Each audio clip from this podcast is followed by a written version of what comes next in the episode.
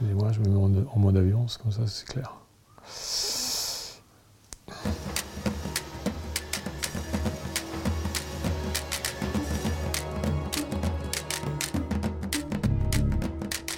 On a l'impression d'être soi-même acteur, en fait, et on croit d'autant plus qu'on voit qu'on a l'impression d'être libre dans euh, les, sources d'informations qu'on choisit, dans le, fait de relayer, etc. Euh, et, en fait, on est parfois beaucoup plus enfermé. On a euh, des interactions très consensuelles avec euh, les gens qui pensent comme nous et qui nous renforcent un petit peu dans nos convictions, et des interactions plutôt euh, conflictuelles avec des gens qui ne pensent pas comme nous, qui nous poussent en fait à être à la fois encore plus conflictuels, à nous éloigner de leur position. Et donc il y a un double mouvement de concentration et d'éloignement qui fait que c'est ce que j'appelle le déchirement du tissu social. Hein. Pour ce nouveau podcast des Mutanes, voilà avec David Chavalarias au CNRS où il dirige l'Institut des systèmes complexes de Paris-Île-de-France. Il a lancé en 2016 le projet Politoscope dédié à l'analyse des réseaux sociaux et du militantisme politique en ligne. Et il a sorti un livre passionnant qui s'appelle Toxic Data chez Flammarion, Comment les réseaux manipulent nos opinions.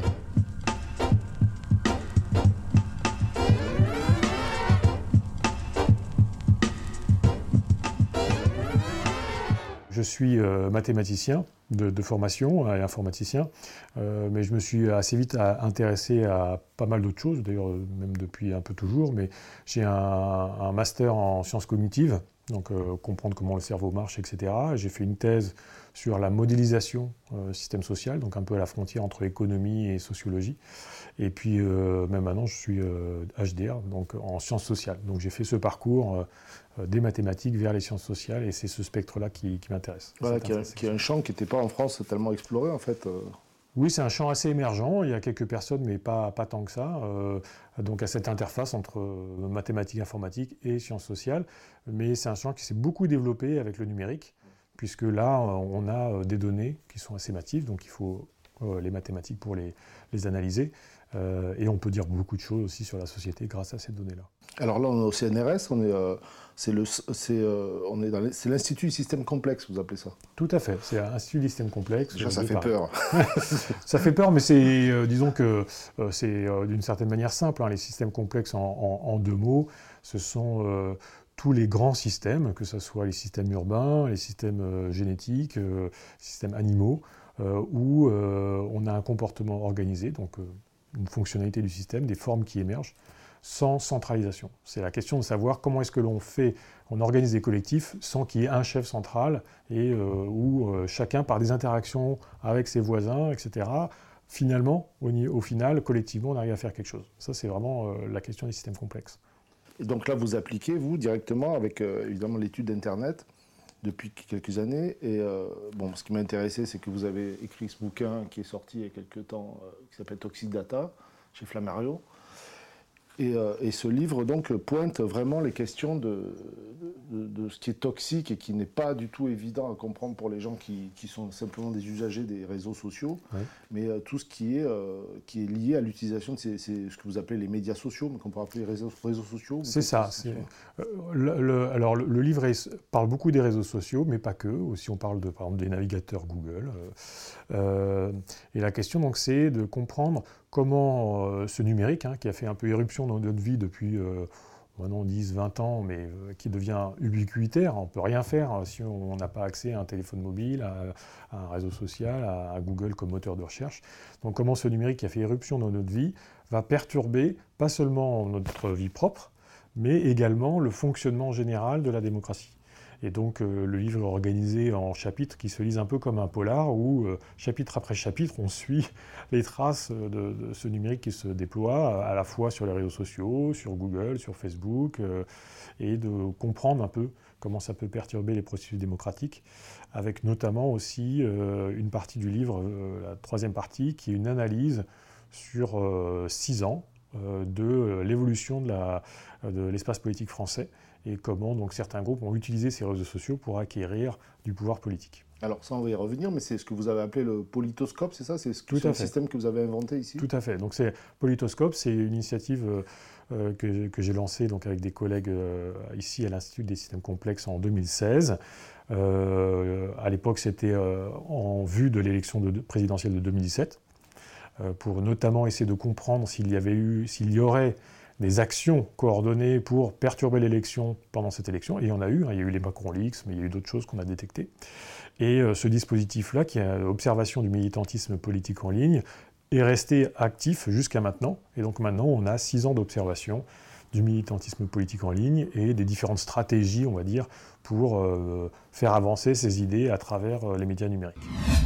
Au XXIe siècle, nous pouvons dire que nous avons eu le privilège de voir certaines des plus grandes avancées de l'humanité menées par ces plus grands brillants esprits comme Bill Gates, Larry Ellison, Larry Page et Sergey Brin, Jeff Bezos, Steve Jobs et bien sûr Elon Musk, la personne la plus riche du monde. Chaîne YouTube française de la société anglaise SimplyTech. Le roi des médias sociaux reste toutefois Mark Elliott Zuckerberg, dans cette vidéo, nous allons jeter un coup d'œil à une journée dans la vie du PDG de Facebook. Oups, autant pour moi, le PDG de Meta. Nous prenons une journée dans la vie du PDG de Meta pour découvrir s'il est un robot, un alien ou un lézard, comme le disent toutes les rumeurs. Et vous savez, pour la défense de Marc, les lézards commencent leur journée en s'allongeant sur une pierre chaude sous le soleil du matin pour relancer leur métabolisme. Marc, par contre, commence sa journée sur un lit et au lieu de métaboliser la vitamine D et de réguler sa température corporelle, la première chose qu'il fait est de prendre son téléphone et de parcourir Facebook, Messenger et WhatsApp. Il se réveille à 8h du matin et avant même de mettre ses lentilles, il prend son temps sur ses applications, ce qu'il a admis être mauvais pour ses yeux. Cependant, se lever à 8h n'a pas toujours été la norme pour Marc, car au début de l'entreprise, le lieu de travail ressemblait à une fraternité où tout le monde arrivait tard au travail, travaillait tard et faisait la fête encore plus tard dans la nuit au travail. Mais après avoir fondé une famille... D'accord. Alors peut-être on va, on va commencer par rappeler ce que vous faites dans le livre. Euh, comment fonctionnent les réseaux sociaux Parce que finalement, les gens ne savent pas exactement comment fonctionnent les principaux, c'est-à-dire Twitter... Euh, en gros, Google, Twitter, euh, Facebook, Facebook, Instagram, tous voilà, qui ont tous leur particularité, mais ils ont un point commun quand même, ils ont un but. Et leur but, c'est quoi alors? Alors, si vous voulez, tous ces réseaux-là, euh, donc il faut bien comprendre en général, donc c'est des réseaux gratuits. Quand c'est gratuit, c'est vous le produit. Donc ces réseaux-là ont pour but de valoriser vos données euh, et euh, l'accès qu'ils vont avoir à vos comportements auprès de tiers. Donc ça va être des annonceurs, ça va être d'autres puissances politiques, parfois c'est des puissances étrangères. Euh, l'un des concepts principaux en fait de ces, espaces-là, c'est que euh, vous êtes sur ces espaces et vous faites du lien social à travers ces plateformes, donc en vous connectant à des amis, à des comptes, etc. Euh, euh, ce, lien social va être utilisé par la plateforme pour gérer la circulation d'informations au sein du réseau. Donc c'est des réseaux immenses. Hein. Facebook, c'est plusieurs milliards d'utilisateurs. Et euh, donc c'est en organisant cette circulation d'informations, en organisant aussi la manière dont vous allez pouvoir vous connecter avec d'autres personnes, euh, qu'ils arrivent à valoriser et notamment à faire, de vendre de la publicité. Mais euh, pour, pour finir, un des concepts centraux, central et, qui aussi a une place importante dans le livre, c'est ce concept de, place principale d'information, où sur n'importe quelle, de ces plateformes-là, vous arrivez et vous avez un peu l'agrégation de toutes les informations qui sont produites par votre environnement dans ce réseau, les gens auxquels vous êtes abonné par exemple. Et en fait, ce qu'il faut bien comprendre, c'est que cet endroit où vous voyez défiler des messages, euh, c'est un endroit qui est en fait sous algorithme. Euh, c'est-à-dire que euh, la plateforme ne vous montre pas l'intégralité de ce que votre environnement social produit, elle vous montre un sous-ensemble, et ce sous-ensemble est sélectionné non pas en fonction de vos intérêts à vous, mais en fonction des intérêts de la plateforme. Et donc là, je décris dans ce livre un petit peu comment ça se passe justement derrière l'écran par rapport à ce filtrage. Alors justement, dans les, dans les outils euh, qui sont proposés, il y a ce secret de tous les outils Internet maintenant qui est l'algorithme. Chaque algorithme, c'est un peu comme la recette de Coca-Cola, on ne sait pas vraiment comment elle est faite. C'est ça. Vous, vous essayez de, comprendre un petit peu comment c'est foutu. Quoi. Voilà, c'est-à-dire que j'essaie d'expliquer comment, euh, à la fois comment c'est foutu, d'après... Euh, euh, par exemple aussi des fuites qu'il y a eu, euh, il y a eu plusieurs lanceurs d'alerte hein, qui sont partis de ces, de ces, grandes entreprises avec des documents, et donc ils peuvent montrer un petit peu comment c'est fait, mais aussi euh, à la lumière de, des études en sociologie, c'est-à-dire qui permettre d'éclairer un petit peu la différence entre le fait de faire des liens sociaux et des interactions sociales hors ligne et en, ligne, qui sont vraiment très différentes hein, dans les modalités. Par exemple, en ligne, on peut communiquer euh, en temps nul avec des gens qui sont à l'autre bout de la planète, ce qui n'est pas possible dans le monde physique. Euh, et puis aussi comment les, avec, grâce aux sciences cognitives, donc qui étudient le cerveau, comment nos biais cognitifs, c'est-à-dire des choses qu'on a tous, euh, et qui ont été, euh, qui, sont adaptés en fait à la vie hors ligne, euh, peuvent dans la vie en ligne aussi apporter d'autres travers, et comment ça, ça interfère et ça se mélange avec cette optimisation économique qu'ont ces plateformes pour au final amener à des, des, des, phénomènes collectifs qui sont vraiment très délétères pour notre démocratie. Alors ça, c'est ça, c'est le point principal, délétère pour la démocratie, même pour le, vivre ensemble. C'est-à-dire que quand vous parlez de biais cognitifs, ça c'est passionnant parce que euh, là, vous, avez quelques exemples flagrants, mais bon, si on prend celui de le, biais de négativité, par exemple.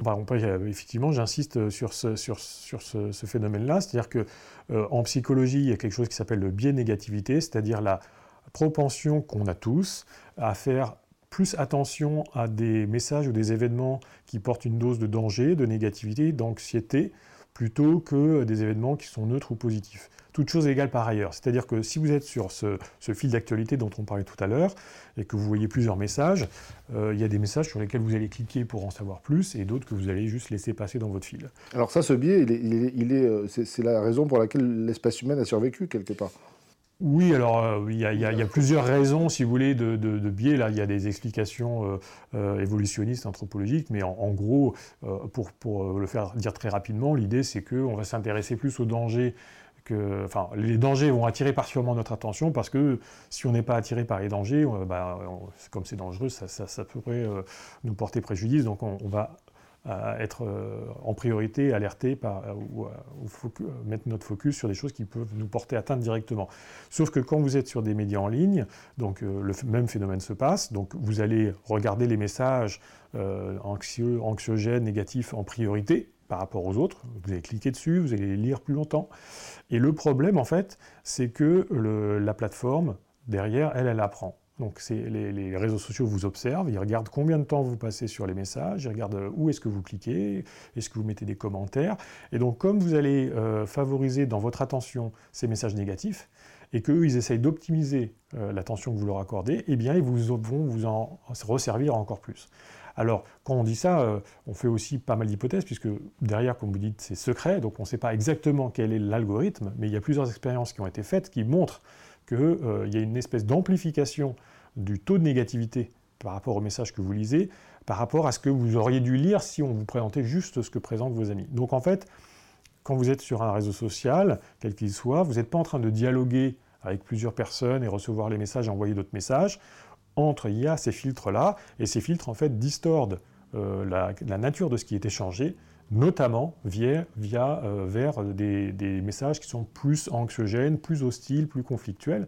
Et ça, ça explique en partie le fait que sur les réseaux sociaux, euh, dans, sur pas mal de sujets, euh, les, les, rapports entre les hommes sont effectivement beaucoup plus conflictuels qu'ils ne devraient l'être, et mènent à considérer l'opposant politique comme un ennemi, etc., etc., avec une dérive qu'on voit depuis quelques années, hein, depuis 2015, 16, 17, 18, une augmentation comme ça de cette hostilité entre les différentes factions politiques euh, et les différents groupes de, de, lobbying, on va dire. On pourrait déduire que, ah oui, les gens sont cons, les autres, quand on dit les gens sont cons, les autres sont cons, mais il y a quand même, euh, là on voit bien dans votre travail que c'est lié aussi à, c'est quand même lié à des évolutions techniques. Mais il y a eu des grands changements chez des plateformes comme Facebook ou Twitter. La manière dont est codé ce filtre des messages qui vous sont présentés, va énormément impacter évidemment sur ce qu'il vous est montré en, pratique. Hein. Et donc euh, il y a tout un ensemble de règles qui sont cachées et dont, certaines en fait ont été dévoilées par des fuites. Euh, qui vont gérer euh, ce qui vous est présenté devant vous. Alors, et les, plateformes font sans cesse évoluer ces, ces filtres-là, et parfois il y a des grandes évolutions. Alors par exemple, avant 2018, chez Facebook, le mot d'ordre c'était euh, on veut que les utilisateurs restent le plus longtemps sur notre plateforme. Donc on va optimiser le temps passé. Donc ça veut dire qu'on va regarder les contenus qui vous font passer beaucoup de temps, et puis on va essayer de vous en remettre encore plus, etc. À partir de 2018, euh, Mark Zuckerberg a annoncé en grande pompe qu'ils allaient euh, innover avec un concept d'interaction sociale qui fait sens. Alors qui fait sens, on ne sait pas pour qui, pourquoi, mais bon, Meaningful Social Interaction. Et il a dit, à partir de maintenant, on va compter plutôt le, taux d'interaction autour d'un contenu. Donc une interaction, c'est quoi? C'est un like, le fait de commenter, le fait de partager, etc., etc. Et en fait, quand vous faites ça, eh bien, mécaniquement, vous donnez une prime au biais de négativité, puisque par, de fait, euh, vous interagissez plus avec les, contenus euh, qui, sont anxiogènes. Et ça, ça a, été, euh, ça, a changé complètement l'hostilité en ligne. Donc, par exemple, les révélations de Frances Haugen, cette lanceuse d'alerte, elle, elle explique qu'en interne, ils se sont rendus compte qu'effectivement, suite à ça, il y a eu plus d'hostilité, mais que d'un autre côté, bah, les gens passaient plus de temps sur la plateforme, ils étaient plus accros, donc ça a été validé. France 24, 7 octobre 2021. Le Congrès va agir. Ce sont les mots des sénateurs américains. Ils promettent de mieux réguler Facebook à l'avenir, exhortés par le témoignage de la lanceuse d'alerte, Frances Haugen. Je crois que les produits de Facebook nuisent aux enfants, attisent les divisions et affaiblissent notre démocratie. Les dirigeants de l'entreprise savent comment rendre Facebook et Instagram plus sûrs, mais ils ne feront pas les changements nécessaires parce qu'ils ont fait passer leur profit astronomique avant les gens. Parfois, effectivement, il y a des changements comme ça de politique algorithmique qui peuvent changer du tout au tout euh, la, nature de l'information qui est partagée sur le réseau, la manière dont les gens se font des groupes. Par exemple, sur Facebook, euh, faire des groupes Facebook, par exemple les Gilets jaunes, ça a été euh, très important, les groupes Facebook pour ce genre de mouvement. Donc ça peut changer tout ça du jour au lendemain, juste en changeant une ligne de code sur, sur un algorithme, parce que cet algorithme est déployé à l'échelle de 3 milliards d'individus. Alors, vous rappelez bien tout le temps, il faut le rappeler que c'est le but est toujours de commercial, c'est-à-dire c'est toujours de vendre. Hein, c'est pas, c'est pas de, il faut pas être dans le fantasme de manipulation. C'est pas. Euh, euh, c'est pas mal intentionné. Voilà, c'est un euh, but commercial et finalement qui est pas mal accepté par les, consommateurs de ça parce que beaucoup de gens trouvent que c'est sympa. Quoi. Je veux dire, ça a une image positive. Mais les conséquences ne sont pas forcément mesurées parce qu'on n'a pas tous, les, tous ces aspects que vous nous expliquez là. Et alors, parmi les, les, biais cognitifs, il y a un qui est très important, c'est celui de, de confirmation, le biais de confirmation, oui. qui reproduit euh, et qui provoque des chambres d'écho. Donc, biais de confirmation, c'est un autre biais, c'est notre tendance, en gros, euh, à s'associer aux mêmes, à, aux, mêmes aux, gens qui un peu pensent comme nous, ou qui, vont un petit peu dans le même sens que nous. Donc ça, c'est un peu normal. Quand vous faites des amis, vous faites des amis avec des gens qui sont euh, plutôt du même bord politique, ou qui vont avoir les mêmes hobbies.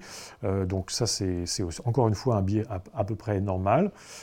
et le truc, c'est que ce biais-là peut aussi lui, lui aussi être amplifié sur les réseaux, au sens où les réseaux vont renforcer ce côté groupe, euh, dans certains cas, pas dans tous les cas, mais ils vont renforcer cet entre-soi euh, et mener en fait à euh, des espaces d'information où, à l'intérieur de cet espace, c'est le même genre d'information qui va circuler et où quelqu'un, en regardant ses amis à droite à gauche, va avoir l'impression que tout le monde pense pareil, alors qu'en fait, on est espèce dans une, espèce de boule, donc de bulle informationnelle qu'on appelle chambre d'écho, qui est une parmi N dans euh, l'espace global. Donc, par exemple, pour un, truc très classique, à un moment donné, euh, juste avant les présidentielles, il y a des gens qui disaient Je ne comprends pas pourquoi Macron est à, 30%, autour de moi tout le monde le déteste, ça doit, les sondages doivent être truqués. Donc, parce qu'en fait, effectivement, ils étaient dans une bulle informationnelle où tout le monde autour d'eux avait la même, idée. Mais comme on a l'impression qu'on est dans un espace numérique, qu'il n'y a pas de frontières et qu'on peut voir tout, on peut avoir l'impression que justement l'information qu'on reçoit est représentative, alors qu'en fait pas du tout. Encore plus euh, forgé par ces biais de euh, confirmation et puis euh, d'autres types de biais qui font que on appelle ça chambre d'écho au sens presque un bocal quoi. L'information tourne en, boucle et puis ce qu'on voit c'est la répétition en fait de la même information qu'on a déjà vue par ailleurs. Finalement, ce qui m'interroge moi par rapport à, notre évolution dans les médias, c'est que à l'époque, on parlait de, par exemple, Bourdieu parlait de circulation circulaire de l'information et de ce phénomène qui existe déjà dans les médias, c'est-à-dire le, fait de reproduire les mêmes informations et qui a été euh, une grande, qui a été beaucoup critiqué, beaucoup analysé. Euh. Et aujourd'hui, j'ai l'impression qu'il y a un effet pervers de, ce qui a été le Internet au début, c'est-à-dire qu'Internet est arrivé un peu comme un contrepoint à une, un contre-feu à, cet espace médiatique euh, de, qui se reproduisait lui-même.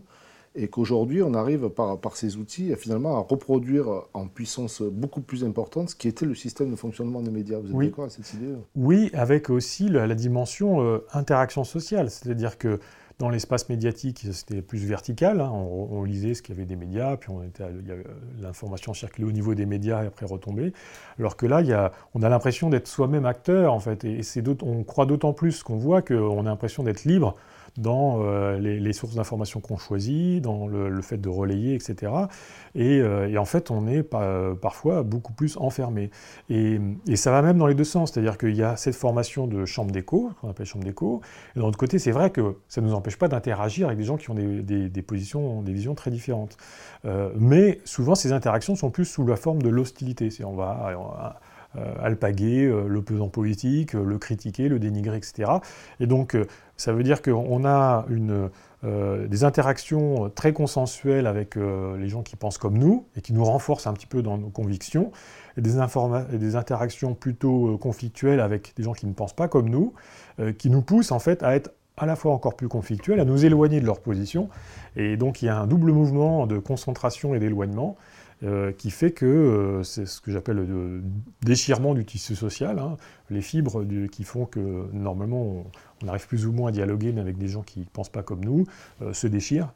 Et au final, on, a, comme par exemple aux États-Unis, où là, démocrates et républicains, pour une grande majorité, peuvent même plus parler. Et parfois, ils imaginent même faire deux, deux États différents, ce qui est complètement hallucinant. Quoi. Pendant sa présidence, Donald Trump a augmenté la fréquence de ses tweets. Très souvent, il dépassait la centaine de tweets par jour. Propagande, les nouveaux manipulateurs, un documentaire de Alexandra Jousset et Philippe Lagnier. Dans le cas de Twitter, il y a des biais structurels en termes de simplicité, d'impulsivité et d'incivilité. La simplicité à cause de sa limitation à 280 caractères. Il y a une barrière structurelle qui empêche quelqu'un de dire quelque chose de complexe ou de sophistiqué sur Twitter. Ce qu'il a à dire, il peut me le dire directement. Il y a aussi ses vidéos. Et tout ça, je l'ai directement de sa bouche. Deux, l'impulsivité. Parce qu'un individu peut vraiment tweeter de n'importe où, à n'importe quel moment, à toute heure de la journée. Et c'est un médium très émotionnel. Et Trump utilise fréquemment des mots liés à l'émotion pour susciter la colère ou la haine. Après avoir fait une attaque très simple, il insère le mot triste avec un point d'exclamation. Il nomme pour ses followers l'émotion exacte qu'il veut leur faire ressentir.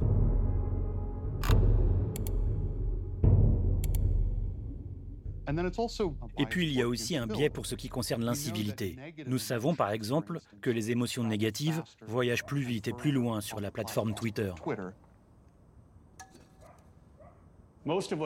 L'essentiel de ce que Trump a dit sur Twitter n'aurait jamais passé le filtre des médias traditionnels. Uh, jamais. Uh, Il détestait le fait que Trump s'adresse directement au peuple. Est-ce qu'on a observé des, accélérations Empiriquement, j'ai l'impression que oui, mais vous allez me répondre plus scientifiquement. Au moment du des confinements, est-ce que ça a accéléré euh, ces phénomènes? Tout à fait. Alors vraiment, nous, on a cet observatoire de la vie politique. Alors c'est pas tous les Français, c'est les militantismes politiques, mais déjà sur cet espace-là, qui est quand même euh, plusieurs centaines de milliers de personnes, on a vu très clairement euh, une radicalisation euh, des positions, hein, c'est-à-dire que notamment un affaiblissement des partis modérés, LRPS, en faveur d'un renforcement des, partis plutôt LFI, Rassemblement national, l'apparition de Reconquête, qui est un parti encore plus extrême, si on peut, on peut l'être, que le Rassemblement national, l'apparition aussi d'une chambre d'écho, comme on vient de les mentionner, autour de la question de anti-vaccin, mais anti-vaccin euh, violent au sens euh, euh, très anti-système aussi, hein, pas seulement au niveau sanitaire. voilà, donc sur le thème dictature sanitaire. donc ça, on a vu tout ça apparaître et on a vu vraiment le paysage social et politique se déformer à vitesse grand V sur ces deux années.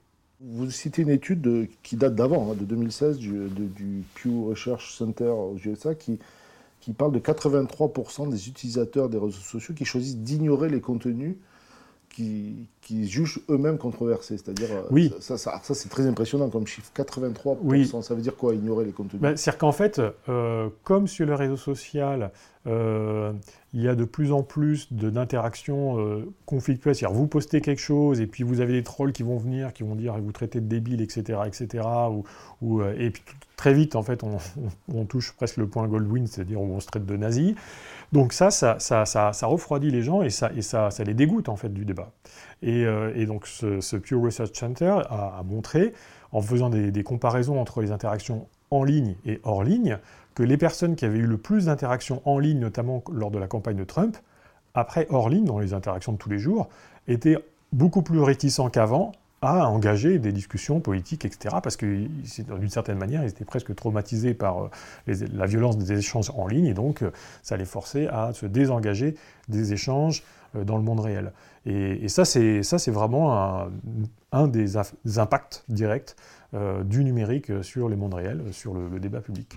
L'exercice est très important pour Marc, et il a une séance trois fois par semaine. Parfois, c'est à la salle de sport, mais il dit que la course à pied est l'un de ses exercices préférés. Et il emmène sa serpillière, pardon, son chien, sur certaines de ses courses. Beast, comme on l'appelle, est un chien de berger hongrois qui ajoute un peu de couleur et d'humour à l'activité. Ensuite, c'est l'heure du petit déjeuner, et Marc n'est pas difficile avec ce qu'il mange. Son assiette est bien garnie, et il lui arrive d'attendre un peu avant d'y toucher. Je suppose que c'est juste sa programmation. Et son choix de vêtements est tout aussi simple. En fait, Mark Zuckerberg, le PDG de l'une des plus grandes entreprises du monde, n'est qu'à une paire de Timberlands de ressembler à un ouvrier du bâtiment. Vous le trouverez toujours avec son t-shirt gris et un jean. Même les personnages de dessins animés n'ont pas cette abondance de la même tenue en permanence. Cependant, ces t-shirts ne sont pas bon marché. Ils sont fabriqués sur mesure pour le confort par le designer italien Brunello Cucinelli, également connu comme le roi du Cachemire. Il coûte 400 dollars pièce et la maison intelligente de Marc lui en envoie un chaque matin lorsqu'il est prêt à partir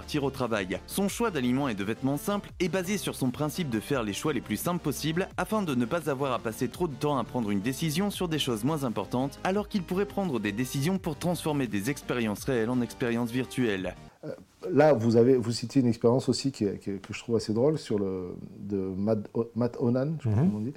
Matt Onan qui, qui bosse pour la, la, revue Wire qui, euh, qui en fait euh, applique l'expérience d'Andy Warhol. Euh, je pense que tout le monde devrait aimer tout le monde. Oui, alors il a eu une idée donc effectivement un, peu loufoque. Il s'est dit bah et si je me mettais à aimer tout de manière complètement automatique tout ce que Facebook va me proposer? Parce que donc sur votre flux Facebook, on vous propose des choses, on vous propose des choses d'amis, mais il vous propose ici de temps en temps des choses d'amis d'amis, parfois il vous propose des publicités. Donc il s'est dit, bon, si jamais je disais à Facebook que tout ce qu'il me présente, j'aime, comment va évoluer ce qu'il va me proposer? Et donc il s'est mis à faire ça, donc il s'est assis le matin, il a commencé à tout liker, y compris des choses un peu, un peu limites. Et en fait, il, s'est rendu compte que euh, au bout de quelques heures à peine, la composition de ce qui lui était proposé avait changé. Euh, il n'y avait plus rien qui avait été fabriqué par ses amis, mais c'était plutôt des choses qui avaient été fabriquées par des fermatrolls, des choses, des contenus euh, pour euh, attirer des, gens sur d'autres sites, etc. Et que surtout, ça devient, devenait de plus en plus radical. Par exemple, la défense du second amendement, de port d'armes, des choses contre l'immigration, etc. Et en fait, il n'a pas pu tenir plus de deux jours parce que son fil d'actualité déjà s'est complètement radicalisé vers l'extrême droite. et que en plus, dans un second temps, euh, Facebook a utilisé tous les likes qu'il faisait donc de produits euh, commerciaux, enfin de gens qui avaient payé en fait pour qu'ils voient ces choses-là. Facebook a utilisé tous les likes qu'il faisait pour recommander ces mêmes euh, items à ses amis à lui qui se sont retrouvés inondés de Matt Onan, voici, voici, voici.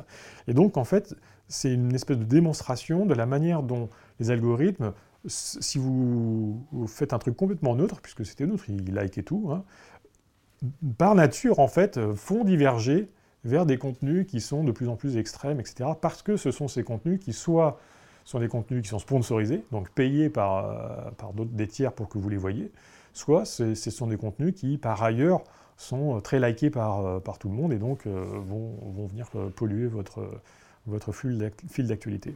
Alors là, c'est intéressant parce que là, on arrive sur la question de la manipulation.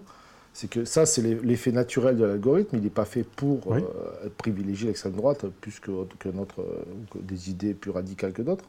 Simplement, c'est le, le, phénomène naturel que vous avez bien expliqué, à la fois le biais cognitif et à la fois la technique de l'algorithme, puisqu'on va aller vers, vers plus d'efficacité. Donc forcément, naturellement, on va vers des choses plus négatives.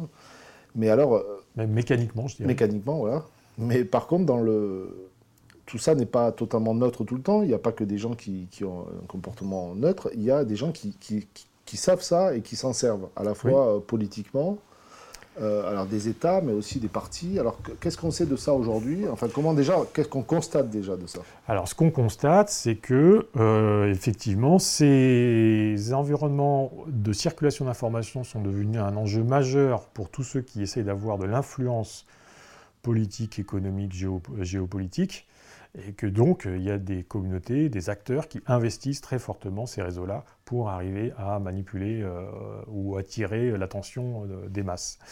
Et euh, donc ça a été un, des premiers acteurs à avoir fait ça, c'était Barack Obama. Barack Obama, en 2008, a appuyé toute sa campagne sur l'écoute des réseaux sociaux pour deviner quelles étaient les tendances.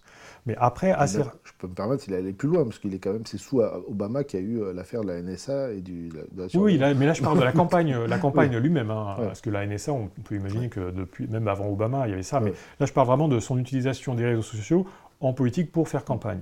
Et en fait, euh, donc, euh, juste après, c'est Trump qui, lui, les a utilisés massivement. Alors, euh, même avant Trump, il y a la campagne du Brexit où ces réseaux-là ont été utilisés massivement là, pour, pour faire du push, c'est-à-dire pour venir vers les utilisateurs et leur montrer des messages. Donc, il y a eu la publicité ciblée. Euh, donc, il euh, faut savoir que par exemple sur Facebook, si vous avez de l'argent, eh bien, vous pouvez euh, envoyer des messages à des segments très très précis de la population en sélectionnant l'âge, le lieu d'habitation, le centre d'intérêt, et puis vous leur montrez une publicité particulière. Et donc ça, ça a été très utilisé, notamment par Trump, par exemple, pour essayer de changer les opinions que les, populations noires avaient de, de, Hillary Clinton, pour agir sur les latinos, pour agir sur les, les gens d'extrême droite, etc. Donc les acteurs qui savent utiliser ces réseaux euh, l'utilisent de manière euh, en, passant à l'échelle, donc euh, assez massive. Alors ça, ça c'est absolument pas secret. Hein. Le, boost, de, enfin la publicité ciblée sur Facebook, c'est absolument public. Bien sûr, bien sûr. Et c'est pas cher d'ailleurs. Et c'est pas cher, et n'importe qui avec qui a une page Facebook peut aller dans les paramètres de publicité et constater en fait vraiment l'ampleur du ciblage publicitaire possible.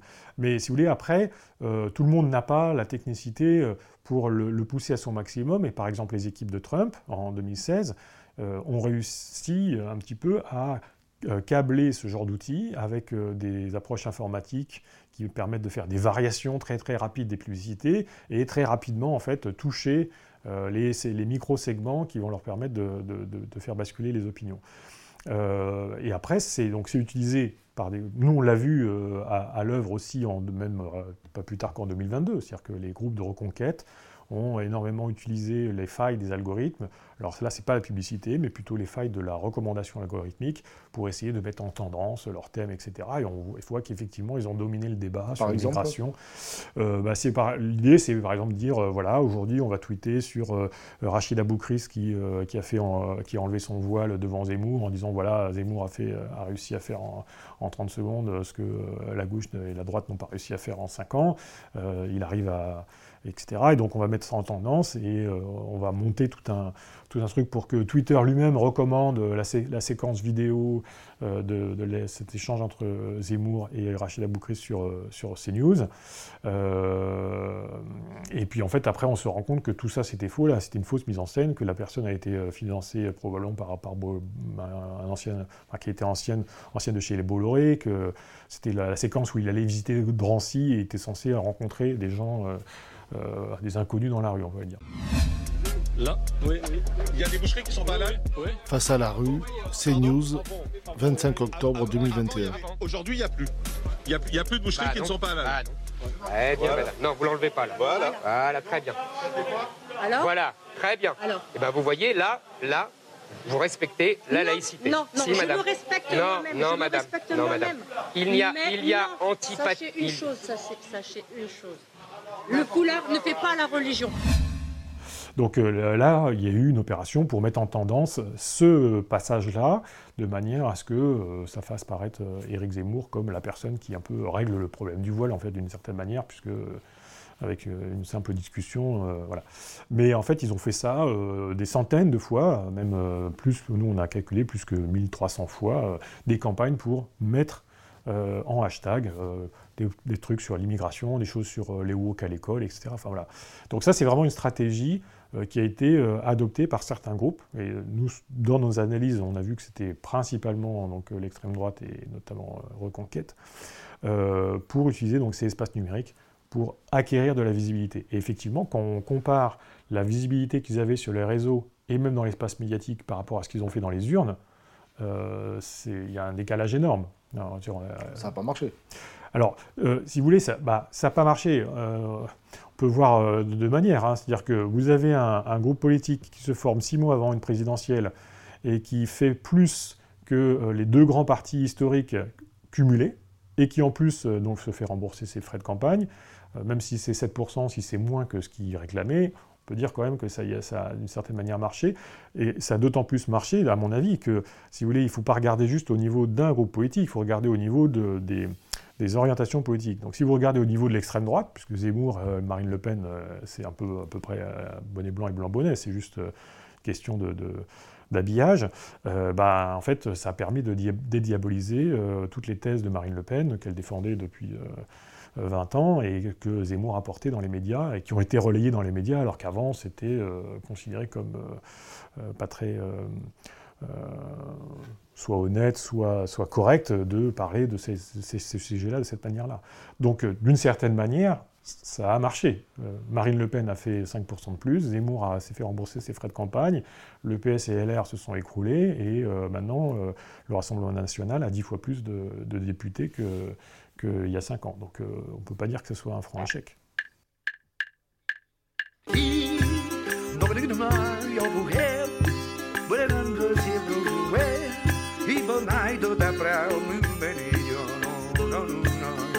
Mais où est donc Ornicard Nous sommes tous allés voter, pensant bien qu'à l'Assemblée on fait les lois pour l'équité. Où sont donc ces Ornicard, les conjonctions dont vous parlez? Car force est de constater que les portes sont bien fermées à clé. La France d'en haut, celle d'en bas, celle du centre et des côtés. On nous dit vous vous débrouillez, on va vous décentraliser vous serez bien sécurisé. Les effectifs seront doublés et les dispositifs musclés.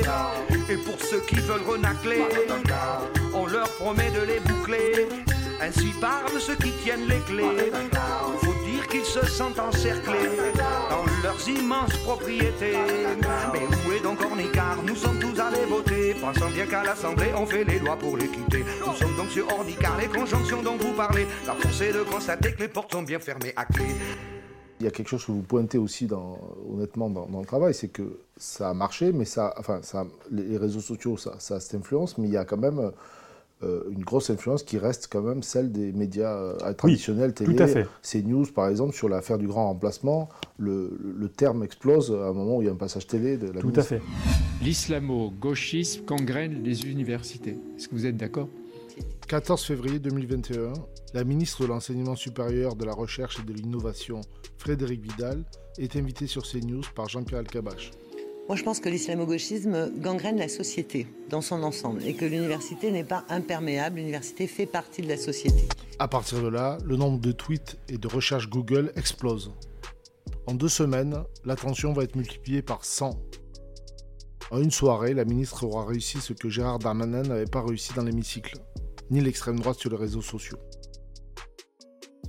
Alors en fait, ce qu'il faut bien comprendre, c'est que les, réseaux sociaux sont une composante de, de, de c'est l'évolution de l'espace informationnel, que ça ne fait pas tout, mais ça, ouvre en fait des possibilités qui sont assez majeures dans, dans, ces évolutions, ça accélère aussi les évolutions, mais que euh, on n'est jamais aussi efficace que quand on couple cet outil-là avec des outils plus traditionnels comme les télévisions, donc, et notamment donc, euh, euh, CNews qui a relayé massivement ce qui se passait sur les réseaux, mais pas, pas que. Il y a eu plein de médias comme euh, BFM TV ou enfin n'importe toutes les radios à peu près hein, ont, pu relayer à un moment donné ou à un autre ce qui se passait sur les réseaux sociaux, même si parfois c'était uniquement quelque chose qui était poussé par un, groupe politique particulier. Et, donc c'est cette synergie en fait entre les, espaces médiatiques traditionnels et les réseaux sociaux qui fait que des, des nouveaux récits peuvent se propager très vite. Parce que ce qu'il faut bien comprendre, c'est que ce dont on parlait tout à l'heure, sur les réseaux sociaux, donc on a ces espèces de chambres d'écho, euh, donc des espaces un peu plus ou moins fermés, par exemple un groupe d'extrême droite ou d'extrême gauche, ou, LR, ou n'importe lequel, hein, qui essaye de sortir une thèse, un narratif, un argument, en général, ça va rester euh, parmi ces militants sur les réseaux sociaux. Donc ça ne va, pas propager au-delà, en termes politiques, de, de, de ces militants politiques. Par contre, s'il arrive à toucher les médias de manière à ce que ça redescende sur une base plus large, ou s'il arrive à toucher les algorithmes de recommandation des plateformes de manière à ce que ça redescende sur l'ensemble des utilisateurs de la plateforme, là, euh, on a euh, un récit des narratifs qui peuvent se propager beaucoup plus loin. Donc c'est ce couplage, en fait, entre d'un côté la dynamique propre des réseaux sociaux et de l'autre côté des, des médias qui sont transverses à ces chambres d'écho, la télévision, les, algorithmes de recommandation, qui font qu'on va avoir des dynamiques euh, explosives euh, ou qui vont s'emballer. Aujourd'hui, on va mettre une chose au clair. C'est quoi la différence entre un boost sur Facebook et une publicité sur Facebook? Parce qu'encore là, ça peut être mélangeant entre les deux. Parce qu'un boost, c'est une sorte de pub. Une pub, ça peut faire un boost, mais c'est pas un vrai boost. Chaîne YouTube du coach JF La Tendresse. Mais une pub, t'as moins d'options qu'un boost, mais un boost, c'est plus efficace sur certains points. Fait que là, aujourd'hui, je vais t'expliquer c'est quoi un boost, ça sert à quoi, c'est quand est-ce qu'on a besoin, puis quand est-ce que tu as besoin d'une pub, puis ça sert à quoi, puis quand est-ce qu'on va le faire. Prends des notes, c'est parti. Il y a aussi l'aspect publicitaire, donc on a parlé tout à l'heure sur Facebook, euh, ça vous a permis de mesurer quelque chose, ça, euh, le fait qu'il y a des dépenses qui sont faites sur euh, officielles, hein, sur, sur les réseaux sociaux, donc sur Facebook notamment tous n'ont pas, tous les partis politiques en France n'ont pas euh, les mêmes dépenses. Oui, alors il y a la, question de la publicité euh, en politique euh, une, question importante parce que évidemment, si vous avez beaucoup d'argent, vous, pouvez faire beaucoup de publicité, vous pouvez influencer énormément l'opinion. Alors la publicité politique est interdite en France quelques semaines avant un scrutin pour cette raison-là. mais ce qu'on voit donc, c'est que en dehors donc, de ces périodes-là, les partis utilisent à différents degrés ces publicités. Il y en a qui ont vraiment investi dans ces publicités en ligne ciblées, qui sont quand même a priori assez efficaces. Et aussi que même pendant euh, les périodes où c'est interdit, on continue à avoir de la publicité qui pourrait être assimilée à de la publicité politique si on regarde vraiment un peu de près. Hein. Euh, et en fait, euh, les réseaux n'ont aucun moyen de modérer ça. C'est-à-dire qu'il faudrait avoir quelqu'un qui vérifie toutes les publicités, qui connaissent euh, l'espace politique, etc. Ça leur coûte trop cher, ils ne le feront jamais.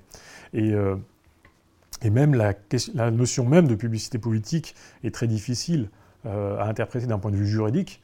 C'est-à-dire que si vous savez que le programme d'un candidat, par exemple, est, porté sur, je sais pas, le, euh, l'encadrement de la chasse et que les chasseurs n'aiment pas ça, alors vous allez, euh, dès qu'il va apprendre à s'exprimer là-dessus, vous allez faire une publicité ciblée juste sur cette thématique-là, qui n'est pas forcément une thématique politique, pour que les chasseurs commencent à se défier, se dire non, on va surtout pas voter pour cette personne-là.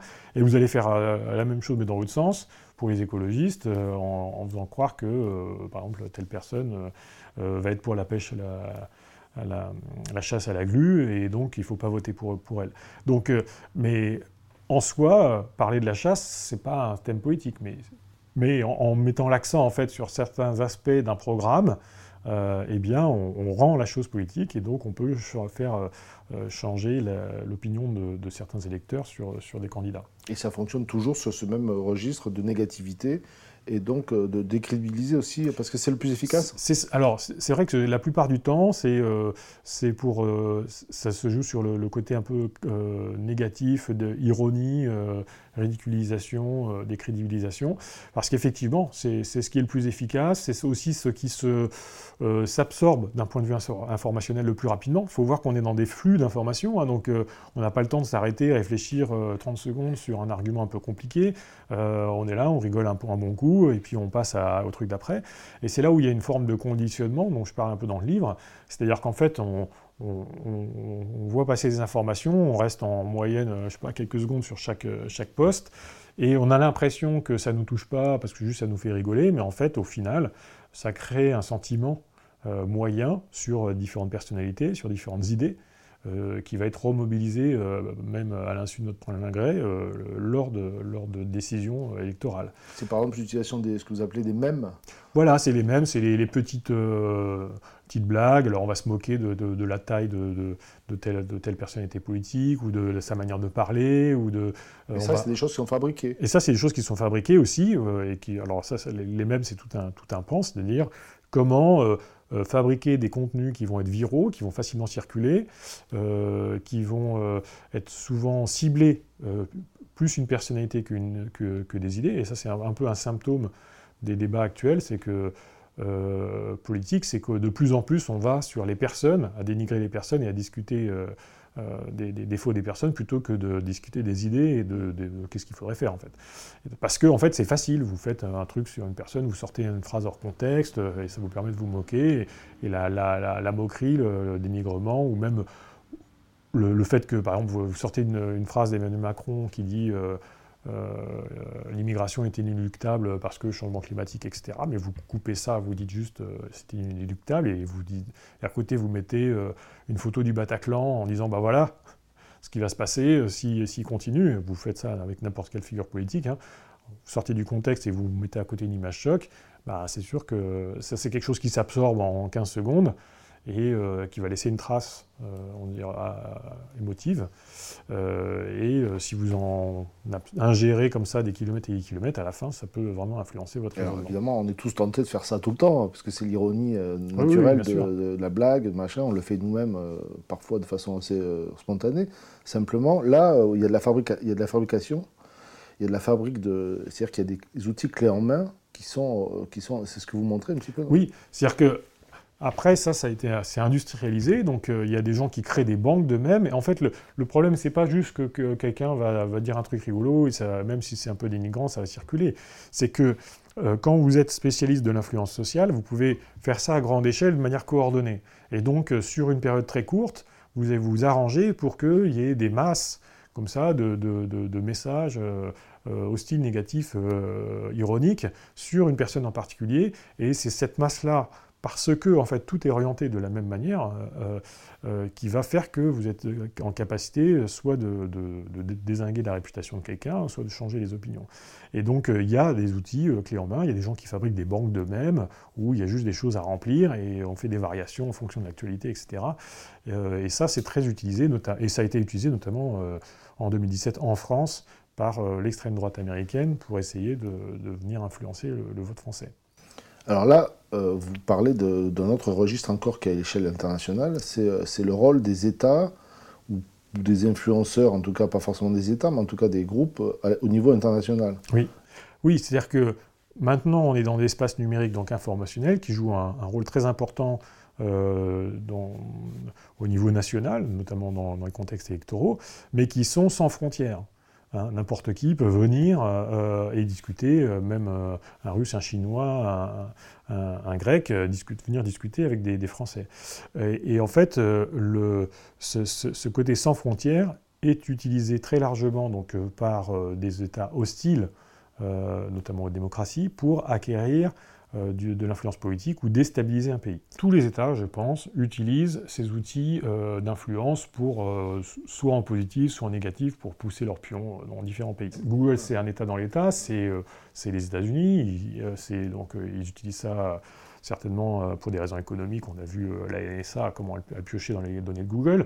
Chaque État, si vous voulez, utilise ces nouveaux espaces. Par contre, quand vous avez dictature contre démocratie, c'est clair que la démocratie, elle part avec un désavantage très net.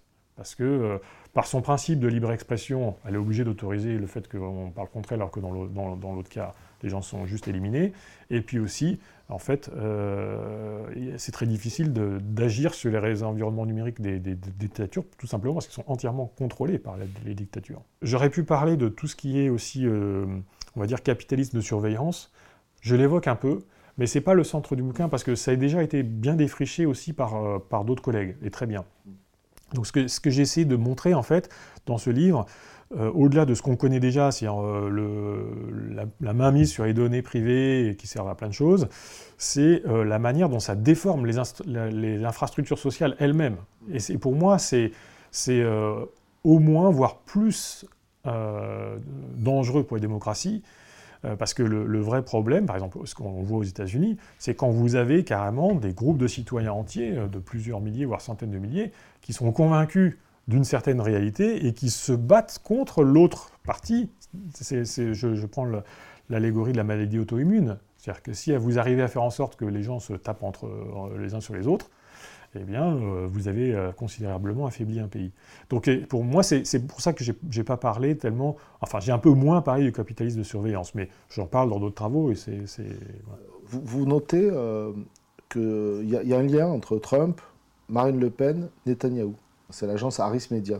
Je n'ai pas creusé vraiment tous les liens qu'il peut y avoir, mais c'est sûr qu'il y a des, agences qui sont spécialisées euh, dans l'influence sociale et où euh, bah, les partis politiques leur achètent des, techniques d'influence, leur achètent aussi des faux comptes. donc il y a plusieurs, plusieurs partis politiques qui ont recours à ces agences-là pour faire de l'influence sur, sur Internet. Donc, euh, ça, j'ai pas une vision exhaustive en fait de tous quels acteurs euh, euh, souscrivent à telle agence. Et puis, ça, c'est vraiment un, travail d'enquête, si vous voulez. Mais en tout cas, c'est clair que vous, avez des, pouvez avoir des connexions un peu insoupçonnées dans les méthodes entre différents partis de, différentes, de différents pays. Mais on revient toujours quand même à cette idée que ce sont les idées les, plus extrêmes les plus, les plus radicales qui vont avoir euh, bonne diffusion. Euh, vous notez aussi, euh, voilà, en Allemagne, l'alternative pour l'Allemagne, la, qui est un parti d'extrême droite qui revient au pouvoir enfin qui reprend des sièges pardon, au Parlement en 2017. Là en Suède aussi, en Italie. Tout ça, tout ça, ce sont des gens qui font appel à Harris Media ou à des bon, l'enquête doit être faite, mais, mais en tout cas qui, qui ont qui, utilisent les mêmes méthodes quoi. Donc et, donc c'est assez efficace quand même. C'est, oui, euh, je pense que c'est, c'est vraiment efficace, c'est-à-dire que si vous regardez euh, euh, le volume, enfin les montants qui sont investis dans la publicité classique. Vous voyez dire que c'est pas pour rien. Enfin, les gens, ils ne se font pas des harakiri. Hein. Il y a 1500 milliards de dollars, je crois, par an au, minimum donc c'est que ça marche. Et quand vous passez à une autre technologie qui est la publicité ciblée, plus après toutes les, techniques d'amplification sur les réseaux, ça marche encore mieux. Donc euh, le, problème et, une des raisons aussi pour lesquelles euh, c'est souvent des idées assez extrêmes qui, bénéficient de ce genre de techniques, c'est que fondamentalement c'est des techniques qui sont malhonnêtes, au sens où euh, le principe souvent c'est de faire croire qu'il y a plus de gens qu'il ne, qu'il y en a en créant des faux comptes, etc. Euh, etc. C'est vraiment de l'ordre de la manipulation. Donc les, acteurs qui ont recours à ce genre de service, c'est que déjà, ils sont un peu borderline d'un point de vue éthique et moralité. Alors ça, c'est très important ce que vous dites, parce que ça, on ne l'a pas dit encore, c'est c'est dans cette manipulation, il y a alors on a, tout le monde connaît à peu près maintenant les trolls. Donc les trolls, euh, on peut rappeler la définition, c'est des gens, qui vont attaquer, euh, qui sont qui sont payés ou pas, qui polluer un débat, euh, être agressif pour décourager les gens de s'exprimer. Donc ça, ça fait, ça existe depuis le début de l'internet quasiment. Par contre, ce qui est nouveau, enfin ce qui, a pris de l'importance, c'est les bots, les, robots. C'est les bots et les gens payés pour faire comme s'ils étaient des vrais citoyens. En fait, ce qui prend de l'importance, c'est tout cet aspect où vous faites croire qu'il y a plein de citoyens qui sont en faveur de telle ou telle cause, alors qu'en fait ce ne sont pas du tout des citoyens, c'est soit des faux comptes, donc euh, à des robots automatisés, soit des, Indiens, des Bangladais, etc., qui sont payés pour, euh, faire, ça, pour faire ça, des fermes à clic. Voilà. comment vous mesurez ça avec vos outils, vous? Alors, il y a plusieurs manières de mesurer ça. Euh, nous, sur, avec nos outils, on mesure de... de alors, Parfois, on a des données qui nous permettent d'identifier que, par exemple, tel volume de messages qui mentionne Macron Leaks dans, le cadre, d'un cadre électoral, en fait, ont été écrits à l'extérieur de la France et pas par les Français. Donc là, on sait que du coup, c'est les gens qui font croire qu'ils sont français alors qu'ils ne le sont pas. Euh, on peut aussi repérer euh, des actions coordonnées. Donc on peut voir que par exemple sur tel sujet, eh bien il y a une tendance qui est en train de monter, mais en fait les groupes qui font monter cette tendance sont en fait des comptes qui sont très coordonnés, qui correspondent à une, un spectre très très fin de l'opinion, par exemple l'extrême droite, l'extrême gauche, hein, qu'importe, hein, mais que c'est vraiment ce spectre-là qui est en train d'essayer de faire croire que euh, tout le monde s'y intéresse. Euh, on ça, Alors ça, c'est le biais de répétition, si on n'a pas parlé de ce biais-là, mais qui est un, biais très important aussi, euh, le fait que ce soit répété. Plus, vous voyez un message et plus vous, vous y apportez de crédit, ah oui, je l'ai déjà vu, oui, c'est vrai que ça doit être vrai. Et, et, après, il y a aussi des techniques donc, de reposter le même message sur plusieurs comptes différents pour faire croire que voilà, tous ces comptes-là, en gros, pensent la même chose. Donc tout ça, on peut le repérer en fait en analysant euh, les, réseaux sociaux à grande échelle. Une des techniques majeures d'influence sociale, c'est de faire croire qu'il y a une multitude qui défend une cause. Or, de plus en plus, cette multitude est artificielle, c'est des robots, et on a fait énormément de progrès dans la conception de ces robots, notamment avec l'intelligence artificielle. Donc si vous êtes capable de déployer une armée comme ça de, ces robots équipés d'intelligence artificielle, eh bien vous allez être capable, euh, sur un temps, on va dire, moyen, de faire en sorte que ces comptes se mêlent à la population, fassent des euh, camarades de lutte, etc., etc. Et puis, le, du jour au lendemain, sur une, heure ou deux, vous changez les consignes à, ces, robots, et vous leur dites, bah, maintenant, vous vous appelez à voter machin, vous donnez des arguments, et ça va être d'autant plus crédible que, comme il y a ces intelligences artificielles qui sont capables même de dialoguer, elles vont être capables de répondre et d'argumenter.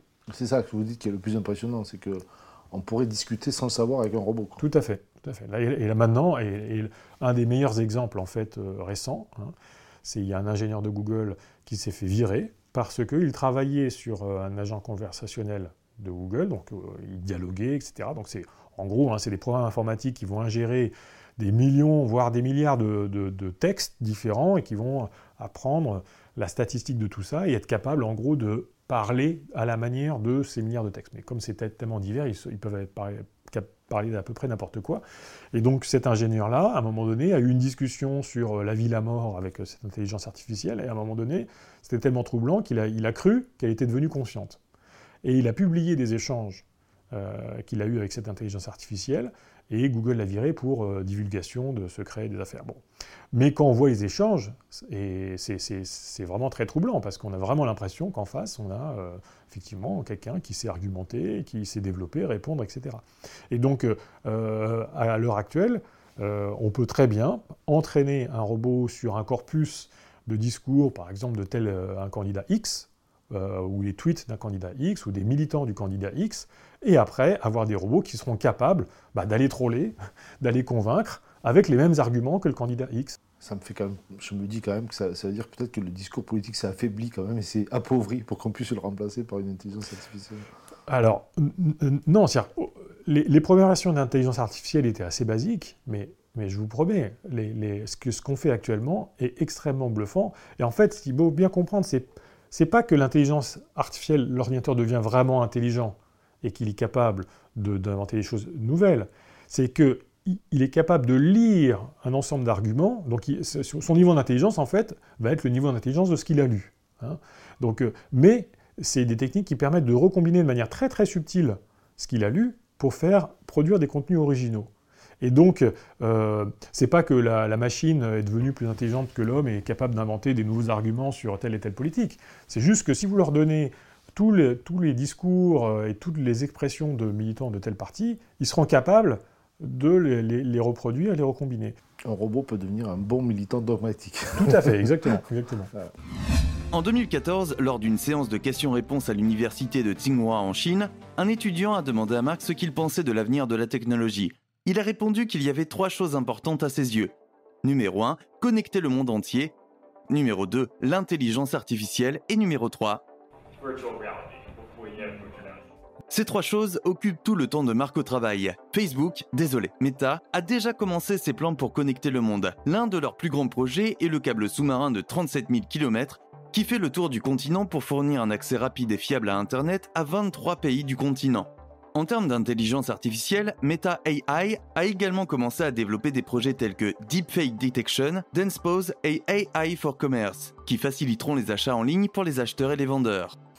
Euh, pour, pour finir, euh, bon, euh, évidemment, le, livre est riche de plein de choses, on a, survolé, évidemment, il faut le lire. Et à la fin, vous, avez fait toute une proposition de, pour sauver notre démocratie de l'overdose numérique. Hein. Vous avez fait toute une proposition d'actions possibles. On ne va pas toutes les lister, mais peut-être euh, évoquer un petit peu ces, actions que vous proposez pour, essayer de résister à ça. Quoi. Je pense que c'est vraiment très important de voir qu'il y a des choses à la fois au niveau individuel et au niveau collectif, au niveau de la législation institutionnelle à faire. Il faut faire les deux en même temps si on veut euh, résister un petit peu à ça. Alors, au niveau individuel, euh, on ne va pas tout détailler, mais il y a, il y a pas mal de, il y a des réflexes au niveau de la vérification d'informations, mais aussi même au niveau de, de notre rapport euh, au, numérique. Par exemple, les notifications qui peuvent être euh, très, très euh, délétères pour notre vie de tous les jours. Donc voilà, vous conseillez de déconnecter. de, de, les, de, les, enlever si, si, on, si ce n'est pas des trucs qui nous sont vitaux, vitaux pour nous. Il y a, il y a aussi la question d'arriver à, bien connaître par exemple les différents sophismes qui sont utilisés en ligne. Hein. Je, donne une liste d'une bonne vingtaine de sophismes, c'est-à-dire cette tournure de phrases où par exemple on vous dit il y a A et B, il faut choisir parce que si vous n'êtes pas pour A, alors vous êtes pour B, alors que souvent en général il y a aussi C et D dont on ne vous parle pas, et en fait en, en essayant de cadrer le raisonnement juste entre deux options, c'est là où on essaie d'influencer votre raisonnement. Mais en fait, il y a plein de choses, de sophismes comme ça, ou de la pente glissante sur si vous commencez comme ci, alors vous allez finir comme ça, alors qu'en fait, il n'y a aucune, aucune, rien qui, logiquement, euh, vous, vous, entraîne là-dedans. Donc, connaître ces, formes euh, d'argumentation, de rhétorique. Donc voilà, enfin, il y a plein de pistes individuelles hein, qu'on peut vraiment euh, prendre pour se, pour se prémunir d'un certain nombre de choses. Et puis après, donc, il y a la question du collectif. La question du collectif, c'est la question du statut de toutes ces données. Est-ce qu'une entreprise comme Facebook euh, a le droit, tout simplement, de, récupérer, d'agréger toutes ces données euh, qu'on lui donne individuellement et d'en refaire un service? Franchement, c'est pas, pas évident, il faut réfléchir. Il n'y a pas de raison. Euh, est-ce qu'il ne faudrait pas créer des espaces publics numériques qui soient indépendants, au sens où non commerciaux? Euh, euh, où on connaisse euh, quels sont les, algorithmes dedans, comment on réduit la fracture numérique. Est-ce que, bon, il y a plusieurs choses, je ne peux pas toutes les énumérer, mais juste pour aussi vous montrer jusqu'où ça va, moi je suis intimement convaincu aussi que toutes ces, évolutions numériques perturbent aussi la manière dont on vote, et notamment utilisent des failles du mode de scrutin. Et il y a des modes de scrutin différents qui permettraient d'éviter, enfin en tout cas d'atténuer les manipulations qu'on peut avoir en ligne.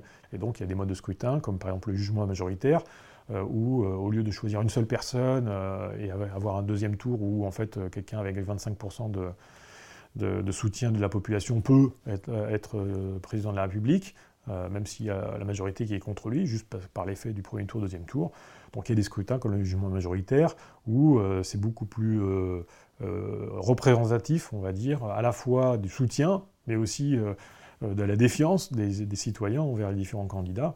Et donc, par exemple, dans ce mode de scrutin, au lieu de choisir une seule personne, on s'exprime sur l'ensemble des candidats, euh, en, bien et en mal, hein, en, les évaluant sur une échelle euh, de, à rejeter jusqu'à très bien. Et après, le, candidat le mieux évalué l'emporte. Et en fait, ce que l'on voit, c'est que les réseaux sociaux actuellement sont. enfin, les stratégies ont vraiment intégré les, les, failles de notre mode de scrutin à deuxième tour, puisque pour gagner dans un système de tours, en fait, il faut passer le premier tour. Donc il faut arriver à diviser l'ensemble des différentes voix pour que votre parti, qui a un socle de 18%, bah, que 18% ça, devienne un seuil de qualification pour le deuxième tour. Et puis après, il faut arriver à, polariser, à rendre euh, votre autre candidat pire que le vôtre. Donc en fait, de travailler sur l'hostilité, etc., pour que les gens rejettent le candidat en face. Donc euh, à la fin, on se retrouve à voter pour le moins pire. Et, ça, les réseaux sociaux sont très bons en fait pour essayer de vous faire croire euh, quel candidat est pire que l'autre. Donc euh, là, on a une vraie faille dans notre manière de décider collectivement et euh, on pourrait changer le mode de scrutin. Donc ça, c'est aussi une des pistes qui, qui, serait à explorer. Dans le monde dans lequel on vit, bon, là, on n'est même pas dans l'idée qu'on peut se déconnecter, quoi. On n'est même plus dans cette idée-là. on est déjà, bon, la, il y a la révolution a tellement été énorme il y a des gens qui ont, fait le choix de ne pas avoir de smartphone, de machin, qui vivent euh, comme ça et qui arrivent. Hein. Mais dans la société dans laquelle on vit, pour la plupart d'entre nous, euh, c'est voilà, c'est plutôt comment on résiste avec ces outils-là. Oui, alors, alors par rapport à ça, il y a, plusieurs choses qu'on peut dire. La première chose, c'est que bon, il y, a, des bons aspects du numérique. il y a aussi de mauvais, mais il y a certains qui sont des bons aspects. L'autre, c'est que, effectivement, c'est bien, je pense, d'aller aussi vers une déconnexion. Il y, a, plein. Moi, je parle aussi de la question d'autonomie, hétéronomie, le fait de devenir dépendant de ces réseaux. Je pense qu'il faut arriver à s'en extraire. Donc, d'une certaine manière aussi, il faut effectivement et se euh, travailler sur la déconnexion.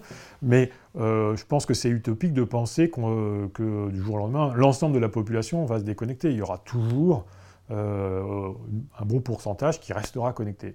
Et ce qu'il faut bien comprendre, c'est que même si, par exemple, rêvons, il n'y a que 20% de la population qui reste connectée, en fait, si les mécanismes que je décris dans ce livre-là continuent à être en œuvre, même sur ces 20%-là, ça donne un, bras de levier énorme à ceux qui savent les utiliser.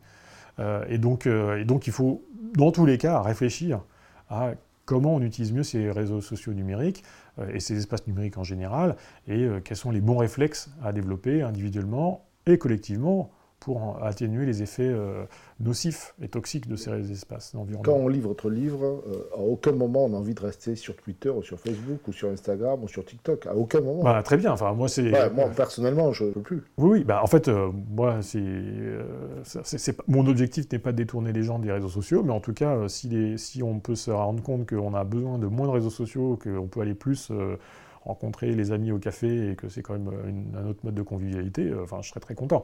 Euh, c'est ça, parce que vous pointez euh, le fait que bah, des gens peuvent passer en moyenne 58 minutes par jour sur un réseau social. Bah, sur, enfin, sur Facebook, la moyenne sur Facebook, c'est une heure. Donc les gens passent en moyenne une heure sur Facebook au niveau mondial. Hein. C'est-à-dire qu'il y a des gens qui passent 3 heures, 4 heures et d'autres qui en passent, mais en moyenne. C'est vrai que rien, que sur, rien que sur Facebook. Donc c'est vrai que quand vous réfléchissez à ça, une heure par jour, qu'est-ce que vous pouvez faire avec une heure par jour en termes de sociabilité euh, euh, hors de votre maison, c'est quand même, euh, il y a quand même, ça fait 7 heures par semaine, hein, c'est-à-dire en gros une journée entière à passer du temps avec des amis en physique. Donc c'est vrai que les réseaux sociaux, il y a ce côté un peu magique où on peut rester en contact et des gens qui sont loin, etc., qui très bien. Mais il faut, regarder aussi l'envers de la médaille où, d'une certaine manière, ça nous coupe aussi des, des liens physiques de tous les jours. Quoi on vient de passer plus d'une heure ensemble, au lieu de passer une heure à, zapper sur nos réseaux sociaux. Finalement, j'en ai quand même encore plus appris. Euh, j'avais déjà lu le bouquin, mais, mais voilà, ça fait partie des choses. Effectivement, le fait d'échanger, des questions que j'avais. Bon, évidemment, j'en ai encore des milliards, je ne vous les poserai pas. Mais euh, je vous remercie. Je pense qu'on a fait un peu le tour quand même, en, gros.